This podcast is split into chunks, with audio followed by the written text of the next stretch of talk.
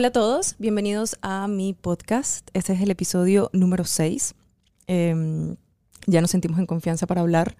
Ya las bienvenidas cada vez están siendo más suaves y directas al grano. Eh, ya que estamos a punto de acabar el año, ¿qué mejor que tener una conversación sobre los hábitos? Los hábitos malos, los buenos, porque siempre el fin de año es como, voy a, voy a escribir a ver qué quiero lograr, qué quiero hacer, y en el transcurso del año te das cuenta que hiciste, que no hice. Hay muchas personas que se le cumplen muchas cosas y que logran hacer muchas cosas, y otras personas que simplemente no. Entonces, este episodio de hoy vamos a hacer énfasis en tener hábitos poderosos, cómo hacerlo eh, lo más sencillo posible, cómo hacerlo parte de nuestras vidas, saber qué determina eh, y qué activa eso en nosotros. Hablaremos de dopamina, hablaremos de las redes sociales y cómo activan esas cosas eh, tan esporádicas y de repente se van y nos sentimos mal. Y también cómo los vamos a construir. Así que estoy con mi esposo. Ya nuevamente. Lo nuevamente, ya lo conocen. Creo que nos va a gustar el hecho de hablar mucho por aquí. Y empezando yo esta idea, eh, yo soy de, la que, de las que escribo mis hábitos antes de que se acabe el año. Yo soy de las que digo, quiero cumplir, pero más que hábitos, yo siento que no son hábitos, son cosas que quisiera cumplir, mas no hago el sistema para cumplirlos. Fíjate que este es un tema que me emociona muchísimo porque es un tema que probablemente todos hemos experimentado, al menos hemos intentado cambiar. Eh, pienso que no existe mejor tiempo para hablar de este tema, ya que se acerca el final de año y uno con las intenciones de final de año o de nuevo año em, se toma el tiempo para pensar qué quisiera hacer mejor. Cualquier estudiante que nos esté escuchando sabe que si estás estudiando, bien sea en el colegio, bien sea en la universidad, tú siempre dices, este es el año en donde me gradúo, este es el año donde saco buenas notas, este es el año donde, mire, cada examen que haga, 20 o 100 o A, indistintamente del país en donde estén. Y probablemente em, si no existe un sistema detrás de eso, si no existe un proceso por el cual tú pretendas alcanzar esa meta, eh, no se llega. Y te encuentras luego ya dos o tres meses adentrado del año y no has alcanzado esa meta, bien sea de educación, bien sea económica, bien sea incluso física a veces, ¿no? Porque cada vez que uno está en diciembre y se ve los kilitos de más, el 31 dice, no, este sí es el año en donde rebajo y saco esos cuadritos. Y bueno, ya después, tres meses después, los rompe. Y, y, como todos, yo sé que ustedes se deben sentir como nosotros nos ha pasado, porque Gustavo y yo a veces peleamos mucho con los hábitos, sin embargo somos personas como muy extremistas con, con la disciplina, pero porque nos encanta. Eh, nos hemos sentido eh, en el aire, nos hemos sentido que pasamos el día a día como venga saliendo, eh, de repente escribo que necesito cumplir tantas cosas esta semana y el el alrededor de nosotros, todo lo que nos rodea, eh, altera todas esas cosas que queremos cumplir o esas cosas eh, que vamos a hacer a través del tiempo y no lo hacemos y nos sentimos como en el aire, nos sentimos como flotando. ¿Qué podemos hacer eh, para tomar acción? Primero para tomar acción de reconocer que necesitas hábitos. Esa sería la pregunta. Amor, fíjate que de repente nosotros hemos sido, eh, incluso un mal ejemplo, hemos cometido errores al momento de intentar cambiar nuestra rutina para lograr un objetivo. Somos muy extremistas. Porque, mm, porque, y vamos a hablar de un tema que nos pasó recientemente. El año pasado cuando empezamos el ejercicio del, del ciclismo y, empezamos luego el entrenamiento del triatlón. Laura y yo, más allá de hacernos la tarea fácil, que es una de las primeras recomendaciones cuando uno va a tomar un hábito o quiere tomar un nuevo hábito, em, nosotros teníamos que primero desarmar las bicicletas, luego de desarmar las bicicletas las tenías que meter en la camioneta. De la camioneta manejábamos a un lugar aquí en Miami que se llama Key Biscayne, que está a entre 20 y 25 minutos de la casa. Luego de ahí bajas las bicicletas, las vuelves a armar, haces ejercicio, te devuelves a la tú, casa. Te falta armarte tú. Te devuelves a la casa y entonces de ahí ya pasaron tres horas y media, cuatro horas. Yo nunca había hecho ejercicio en la mañana en mi vida. Y para lograr esa rutina me tenía que parar antes de las 5 de la mañana. Nos teníamos que levantar antes de las 5 de la mañana. Entonces yo pienso que eh, para lo, claro, nuestra motivación era tan grande eh, que el sacrificio de eh, hacer todas esas actividades para lograr nuestro objetivo estuvo bien. Pero no siempre ese objetivo, no siempre ese objetivo para las personas es tan poderoso, tan significativo como para lograr esas metas. No, yo lo que siento es, y estoy de acuerdo contigo, pero lo que siento es que también es el exceso. La motivación al inicio es muy poderosa, y, es muy, quiero hacer dieta, lo voy a empezar y por eso duramos dos semanas haciéndolo muy bien. Eh, quiero hacer el triatlón, claro, nosotros no duró mucho más tiempo, nosotros estuvimos entrenando eh, muy fuerte casi los cuatro meses, cinco meses. Era el exceso de actividades que introdujimos nosotros para lograr llegar a una competencia sin darnos cuenta que no somos atletas, pero si bien es cierto, queríamos introducir, y todavía queremos porque seguimos en esa práctica, introducir el deporte en nuestras vidas sin que le quite tiempo a lo que realmente amamos, que es nuestro trabajo. Entonces, siento que incluye el exceso. Eh, queremos hacer un hábito, queremos empezar una dieta, vengo de comer algo, vengo de ser una persona que come mucho, no puedes pasar de un día a otro comer atún con lechuga. Siento que el exceso eh, eh, surge ahí. Es un error común, es un error común porque cuando nosotros intentamos cambiar o, digamos reprogramar el rumbo de nuestras vidas, bien sea hacia un pequeño o gran cambio, buscamos hacer todo a la vez. Y siento que es uno de los también, otro, de los grosos errores que nosotros cometemos. Tal y como voy a empezar a hacer ejercicio, voy a empezar a hacer dieta, me voy a levantar temprano, voy a meditar, voy a hacer esto, voy a hacer lo otro, y de repente cambias toda tu vida y es, es normal que, que te sientas a las dos semanas excesivamente cansado por todas las actividades que introdujiste de manera repentina en lo que era tu vida. Va a cambiar los químicos que tu, que tu cuerpo está acostumbrado a, o, de, alguna manera donde encuentras tu dopamina, tus endorfinas, tu, em, tu, oxitocina y todas estas cosas. Entonces, claro, eh, de antemano y antes de hablar del reconocimiento propio del cambio, eh, es necesario hacer pequeños cambios. Exactamente. Pero son pequeños cambios y, y, creo que sería bueno que lo habláramos, lo habláramos más adelante siempre vienen arraigados de un sistema, ¿no? Eh, y aquí es en donde yo inicio lo que es la conversación o, lo que a mí me parece más importante al momento de generar un nuevo hábito, que es, uno siempre empieza el 31 de diciembre o el 1 de enero colocándose nuevas metas. Y hay personas que hacen un mapa de visualización. Tengo a uno de mis mejores amigos, Johan, eh, él todos los diciembres toma el tiempo para hacer un mapa de visualización y lo hace con imágenes. Él coloca, vamos a suponer que quisiera una casa, coloca una casa, coloca un trabajo, recorta, coloca dinero, coloca un viaje con su esposa. Es decir, él visualiza lo que él quiere. Tú también lo haces, pero tú lo haces más escrito. Tú no lo haces tan visual. Entonces, estas son herramientas que te ayudan a decir, existe un objetivo que yo quiero alcanzar. Sin embargo, me gustó la frase que utilizaste en donde dices, la motivación de alguna u otra manera es fugaz, porque te da esa gasolina, ese empujón al principio y después se va. Lo que queda es la disciplina. Exacto. Entonces, del objetivo, yo pienso que más importante es que nos enfoquemos en la disciplina y el proceso mediante el cual vamos a llegar a ese objetivo y transformar el objetivo en, a ver, eh, quiero llegar a tener cierto peso a me quiero sentir. Hay algo, hago, hago énfasis, perdón, en algo importante que es el enfoque. Eh, ahorita en, un trabajo que estoy haciendo me pasó que el enfoque que le tenía al entrenamiento me demandaba mucho y por eso lo solté un poco y empezamos a entrenar mucho más suave. Mi enfoque era, quiero ser la mejor entrenando, quiero hacerlo, quiero hacerlo, quiero llegar a la competencia bien. Eh, y me di cuenta eh, y me pregunta eh, en este trabajo esta persona, una gran coach que se llama Mónica, me dice, ajá, ¿y tú por qué haces el entrenamiento? Y yo le digo, bueno, porque me gusta y me hace sentir libre. No, de verdad, ¿qué te genera? Y yo le digo, me genera mucho disfrute. Entro en profundidades de meditaciones muy bonitas y llego a la casa feliz. Y en parte me da una libertad en la cabeza muy rara, decía yo.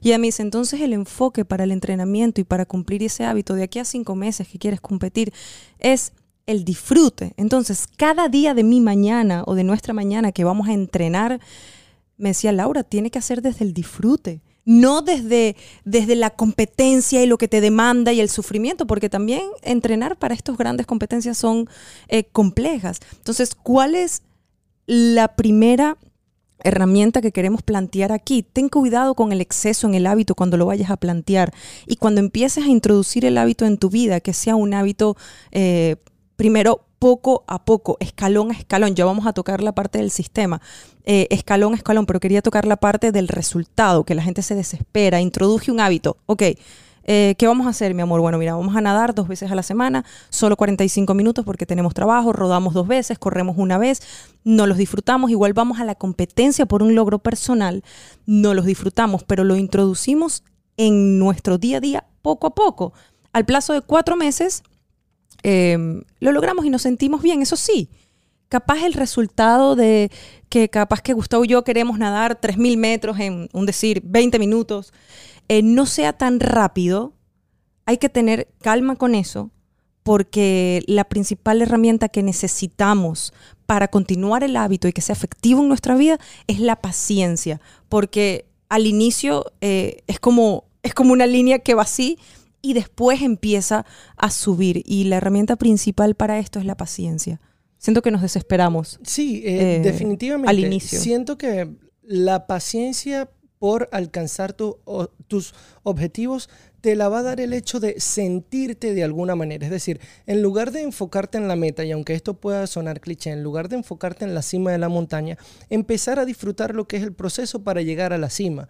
Y es probablemente lo que nos pasa a ti y a mí, que en el momento de, eh, eh, al menos y hablando del entrenamiento, cuando entrenamos nos disfrutamos el proceso de entrenar. Y más allá de la meta, que sabemos que la vamos a alcanzar en algún momento, más tarde o más temprano, nos disfrutamos el propio hecho de entrenar. Pero siento que es el enfoque que le hemos dado. No es simplemente decir, estamos entrenando para X o Y, Z. No, estamos entrenando porque me siento bien. Estamos entrenando porque me hace sentir más saludable. Estoy entrenando porque de alguna u otra manera estoy premiando mi cuerpo, haciendo algo por mi cuerpo. Y esa, la salud, ese continuo estímulo que nosotros colocamos en nosotros mismos nos hace ser y no simplemente sentir este hábito como un sacrificio para llegar a una Claro, ¿cuál es el premio? ¿Verdad? La pregunta pudiese ser, si entreno, más allá de la competencia y el logro personal que podamos tener Gustavo y yo, ustedes tienen algún logro, la pregunta debe ser, ¿cuál es el premio? ¿Qué pasa con eso? ¿Obtengo salud?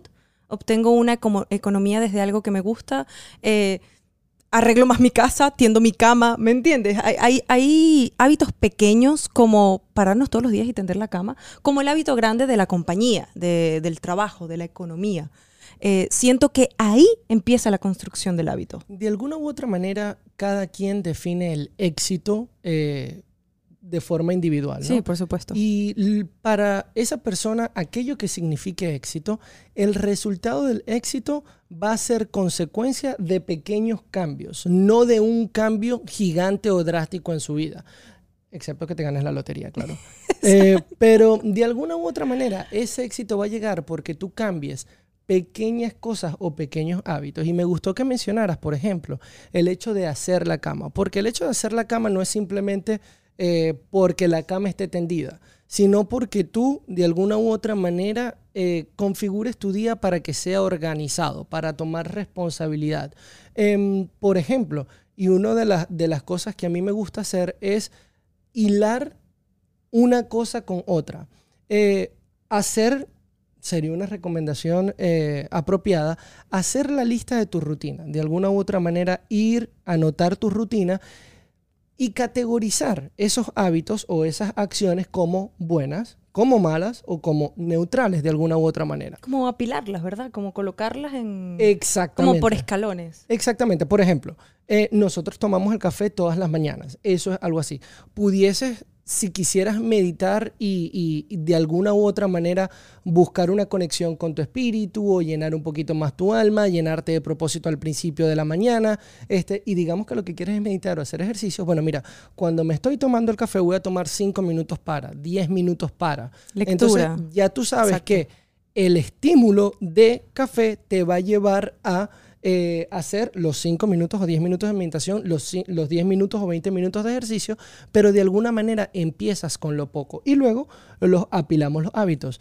Em, yo tomé uno particularmente que era que em, este, a principios de este año, cuando justo al levantarme de la cama, tomaba el celular y en el café ya estaba revisando el celular. Y yo dije, no puede ser que uno se acuesta con las redes sociales y se levanta con las redes sociales.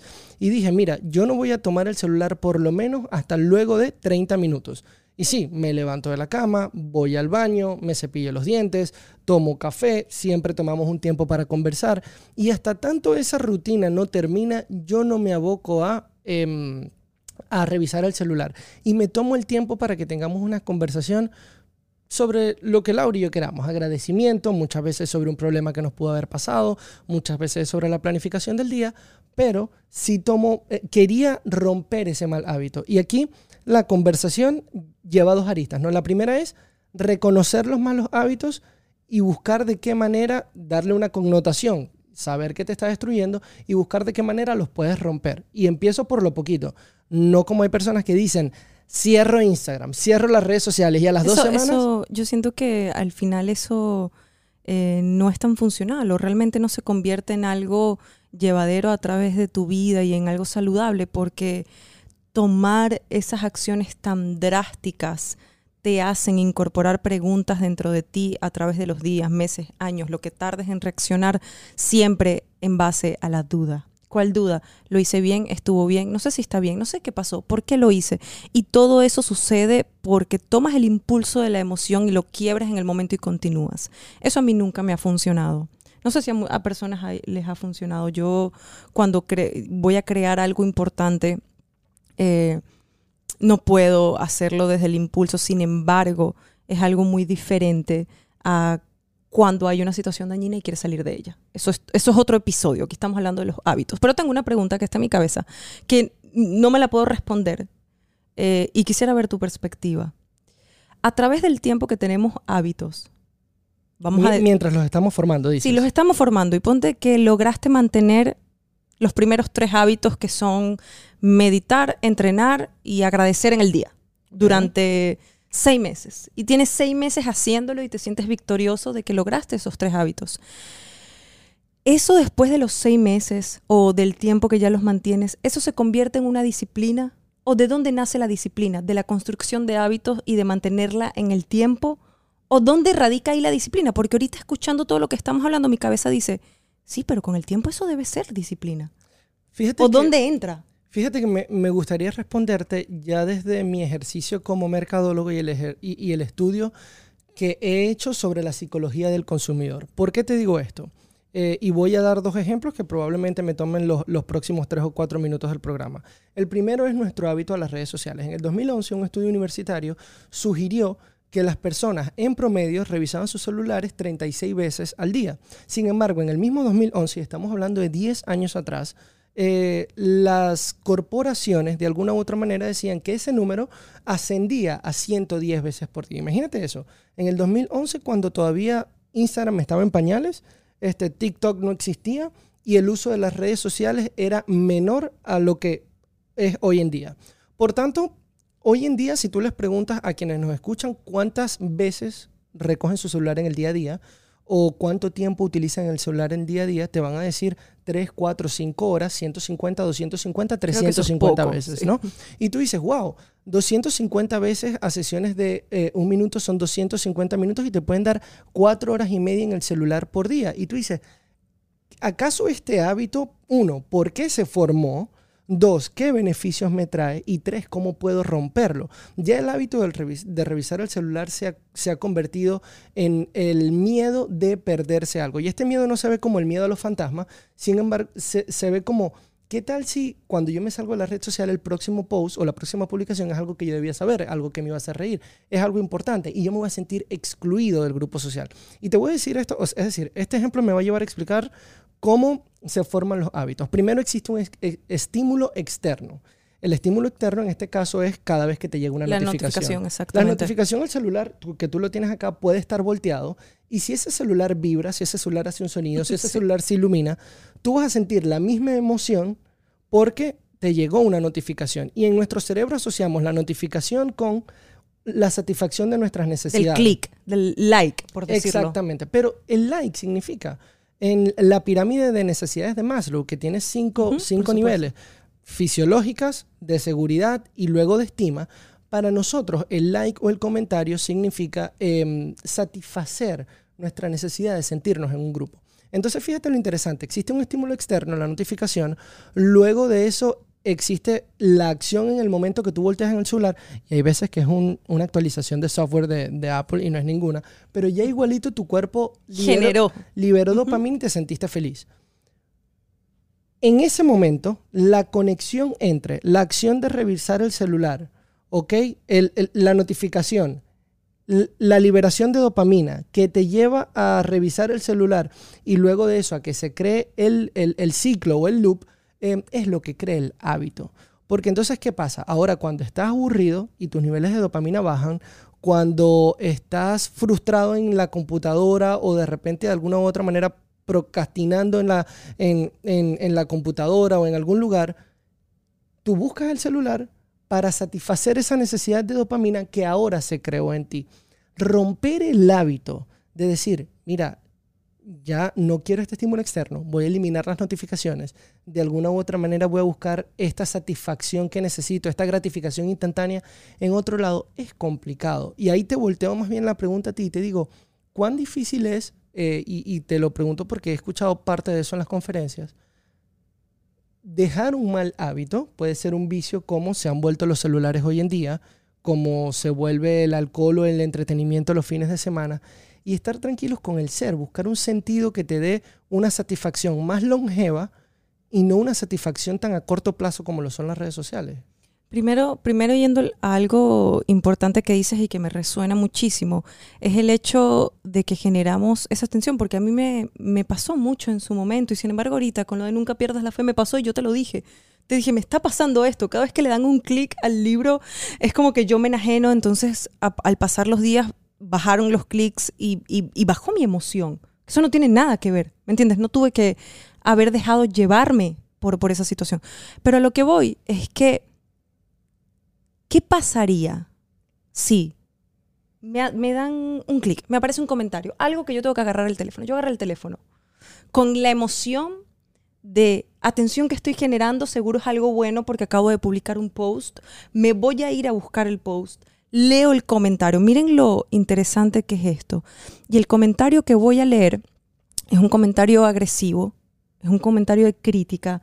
Automáticamente vengo de generar dopamina, endorfina, felicidad porque me dieron like o mi post se hizo popular y cuando entro lo que estoy viendo son comentarios completamente negativos, destructivos, automáticamente paso de un sentimiento o de una emoción o de un estado a otro y me puede crear una gran frustración. ¿A qué voy con esto? Que de ahí empiezan a nacer muchas personas eh, que, buscan la atención no desde el mérito de un proyecto que quieran obtener o desde el mérito y las partes buenas que tenemos en las redes sociales, sino de aquella frustración que simplemente me generó el hecho de tantos haters en mi cuenta, en mi red social, de tantas personas que no creen en mí y voy creciendo con la frustración, con una psiqui un poco retorcida y un poco triste también en el fondo y esto todo me lo hizo un perfil que me hice en una red social y mira lo que transformó mi pensamiento hacia adelante. Mira qué interesante abrir, eh, no solo quedarnos en, en, las cosas bonitas, sino saber cómo hoy en día hay tantos adolescentes que se suicidan por las redes sociales, tantos adolescentes frustrados, tantas personas que hacen una carrera eh, que ves por redes sociales y que son hermosas y en el fondo es una persona llena eh, de dolor, porque siento que es como un niño o una niña llena de dolor y de falta de atención. Ahí, cuando vayamos a quebrar el hábito y cuando eh, que me preguntaste cómo hacer con tantas cosas, yo siempre pongo el ejemplo de mi mamá. Y esto lo, he comentado mucho en conferencias. Eh, mi mamá fue adicta muchos años a algo y ella logró romper con eso con ese hábito que ella tenía malo, primero lo reconoció, lo reconoció porque el hábito la llevó a tocar fondo en un momento de su vida, el hábito la quebró, porque de verdad lo convirtió en hábito, en un mal hábito, pero lo convirtió en un mal hábito, la quebró y ella decidió cambiar su entorno. Ella decidió mudarse de país, en ese caso fue un poco más extremo porque la situación era un poco más complicada. Pero era necesario. Pero el hecho de cambiar el entorno principal, ¿Qué pasa si no puedo empezar a hacer algo o, algún proyecto no es exitoso no me pasa algo? Ten cuidado, ve con qué personas te estás rodeando, dónde te estás rodeando, de qué te estás alimentando, qué estás leyendo, qué estás escuchando, con quién estás hablando. Mi mamá decidió cambiar el país y a los seis años, mi mamá tiene seis años que el mal hábito no se ha presentado nunca en su vida. Entonces yo ahí puedo rescatar cosas para que las personas puedan quebrar su mal hábito y entender también y reconocer que es un mal hábito. Primero, chequea todo lo que rodea. Eh, sé curioso. Lo hablé con el tema del caos. Sé curioso cuando pasa algo. ¿Qué pasa con este mal hábito? ¿Qué me está generando? ¿Para qué me está generando? Ten cuidado con el entorno. Cuando lo vayas a modificar, no tengas el exceso. Ten paciencia en la transformación del hábito. Ten paciencia en el resultado. Y por último, es un día a la vez. Fíjate que de esta conversación ya hemos rescatado y, de repente para añadir un poco sobre el segundo ejemplo que te, que te, que te mencioné, desde, desde el punto de vista de psicología del consumidor y cómo actuamos nosotros, hemos rescatado que los, los hábitos deben ser de alguna u otra manera obvios. ¿Ok? Tienen que ser, eh, estar hilados aparte de tu rutina diaria y deben estar, debes irlos introduciendo poco a poco en tu rutina y no todos a la misma vez para evitar el cansancio máximo. Número dos, eh, hablamos de hacer el hábito o quitarle atractivo al hábito. Entender cómo ese mal hábito y puede ser claro, tú hablas de tu mamá, llegó un, caso claro. de alguna manera a un caso extremo, pero hay personas que toman su trabajo de lunes a viernes y toman sus fines de semana de viernes a domingo para gastar el dinero que han hecho o salir a entretenerse, em, se pasan de tragos sociales y de alguna u otra manera eso los aleja de lo que pueden ser sus metas. Eh, bien sea fitness o económicas o, o sociales, llámalos como lo quieras llamar. Entonces, claro, haces un hábito obvio, entiendes los beneficios del mismo, le quitas atractivo al mal hábito para cuando se te presente el estímulo de quiero salir a tomar, quiero bien sea drogas, quiero cualquier otro tema, tú le quitas ese estímulo. Mencionabas la parte de cómo hay personas que por la presión que ejerce la sociedad en ellos, eh, eleva la tasa de suicidio. Y yo digo, qué, qué poderoso es la sociedad de alguna u otra manera o la validación que buscamos afuera y cómo eso genera una falta de autoestima. Y es, es un comentario que de repente pudiese hilarnos a nosotros a otra conversación más adelante en otro podcast, porque cómo la autoestima, esa que va por dentro, nosotros la buscamos llenar con cosas de afuera. Eh, sí, y, ahí nuestro, nuestro, nuestra perspectiva ya sería un poco a la creencia de la persona, la cultura, la sociedad, y ahí como que emerge, ¿sabes? E-, ese, ese dolor interno de la persona. E-, exacto, entonces de repente lo que nos llevaría, como te dije nuevamente, a otra conversación, no me quiero desviar del tema, pero lo que nos llevaría a pensar, esa autoestima empieza desde un análisis introspectivo, pero sí caemos a lo que estamos diciendo en esta conversación, que es, no te enfoques en las metas, enfócate mejor en el proceso y la visión para llegar a, lograr ese proceso es voy a transformar mi ser.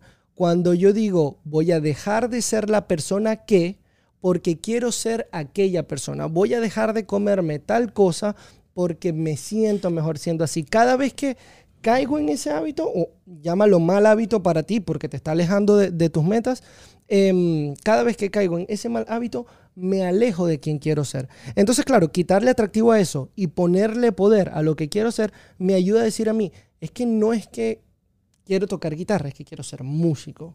Eh, no es que quiero, em, no sé, tener los cuadritos o X, Y, Z. Es que quiero sentirme mejor con mi cuerpo. Y si hago de esta manera, si, si como eso, si fallo aquí, me alejo de mis objetivos. Claro, y recomendaciones sencillas, eh, que lo estábamos hablando nosotros, como eh, tu casa. ¿Quieres comer bien? Ten cuidado, no tengas la comida que no debes comer en tu casa. ¿Quieres leer un poco más? Ten, libros expuestos. ¿Quieres tocar guitarra? Y lo conversamos, tenla expuesta. Es decir, haz de tu entorno eh, visible tanto, las tanto social como, como a nivel como casa, exactamente. Oficina, lo que, provoco, eh, lo que provoque. tan, vamos a decirlo, próspero, armonioso y también muy directo para lograr esos hábitos. A mí me pasa mucho que yo llego a la oficina y tenemos la cafetera, entonces llego a la oficina y es rápido, ¿quieres un café? Sí, mi vida, quiero un café. Está visible. ¿Por qué capaz, eh, Gustavo y yo amamos mucho la lectura, pero por qué también la tenemos muy presente? Ustedes entran a nuestra casa y a nuestra oficina y la sala está llena de libros, tenemos estudio lleno de libros por todos lados. Y eliminamos las distracciones.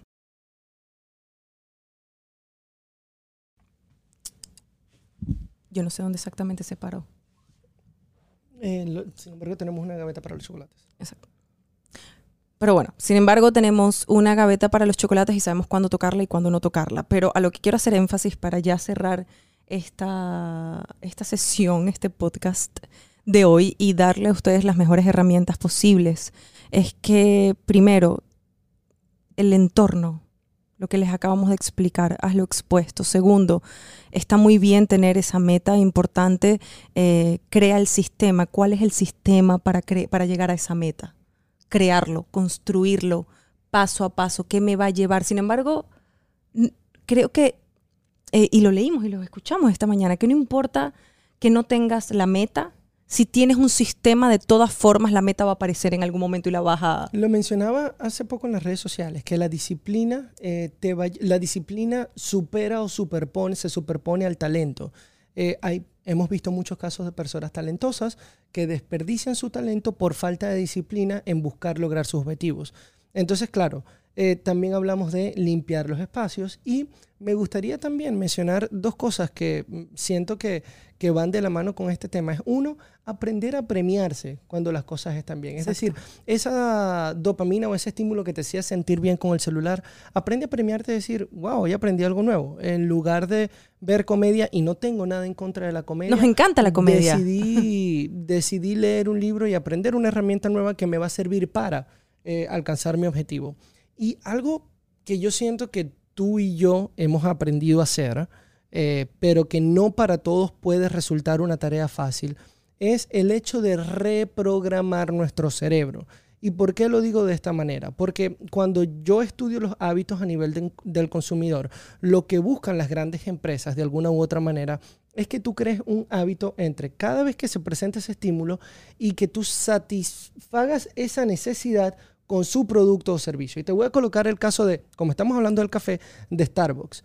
Em, cuando las personas quieren café, hay personas que tienen la capacidad económica para comprarse un café de Starbucks e incluso un desayuno todos los días. Y digo la capacidad económica porque gastar entre 8 y 12 dólares todos los días a raíz de un mes te puede ya resultar casi que una renta. Estamos hablando de 250 dólares en promedio. Em, entonces, claro, tú dices, cada vez que esa persona quiere café, o quiere desayunar, piensa en Starbucks. Su proceso, que venía un estímulo externo, ¿ok? O, perdón, venía un estímulo, tengo hambre, venía el, hecho de pensar en una solución, tengo a Starbucks eh, de alguna u otra forma conveniente, con una calidad que yo acepto, voy a tomar una decisión para solventar esa situación, voy a comprar Starbucks y luego la recompensa de qué rico el café, qué rico el croissant o el desayuno, y nuevamente se empieza a crear un hábito. El nuevo, Pasaron dos días, pasaron tres días, pasaron 21 días, pasaron tantos, tantos años y llevas años dándole respuesta al mismo estímulo. Tengo ganas de desayunar con Starbucks. Ya la parte del pensamiento, la parte que está en el medio, la evitas, ya tú no piensas más nada, lo haces con poca conciencia o sin conciencia este, ahora. Claro que cuando, si de repente tú dices, no, es que estoy gastando demasiado dinero en Starbucks, quisiera bajarle a eso y comer algo más saludable, tu mente tiene, ya las raíces de ese pensamiento están tan en los cimientos que es difícil reprogramar la mente. Entonces, el hábito no significa simplemente todas estas eh, pequeñas cosas de las que hemos hablado, sino también ese análisis interno que decimos, ¿de dónde viene? ¿Cuándo decidí que si tengo sueño café? Ay, si tengo sueño no será mejor té. Exacto. Eh, eh, es difícil, pero ese análisis introspectivo siento que va a ser el, si invertimos el iceberg, la, parte más profunda del iceberg que te va a llevar a la consecución en, largo tiempo, ¿no? De, cambiar. Yo, yo estoy completamente de acuerdo. Em, queremos darle las gracias eh, por, por escucharnos, por dejar tantos comentarios en nuestro episodio pasado. Siento que por eso nosotros nos animamos a que una vez a la semana eh, vamos a traer un tema, Gustavo y yo, y lo vamos a hacer parte de este podcast. Eh, así que nada, gracias por escucharnos. Muchísimas gracias por eh, invitarme nuevamente. no, ya esto es nuestro. Y recuerden que tenemos episodio todos los jueves y domingo. Y domingos, perdón. los jueves siempre vamos a estar Gustavo y yo. Y vamos a tener invitados, probablemente. ya estábamos hablando de eh, invitar a amigos que, que, mira, tienen tanto por aportar, tienen tanto por decir de temas tan delicados y que pueden ser tan de ayuda para muchas personas. Y eso es este espacio, un espacio para sanar, un espacio para conversar de eh, tópicos que nos puedan hacer mejor.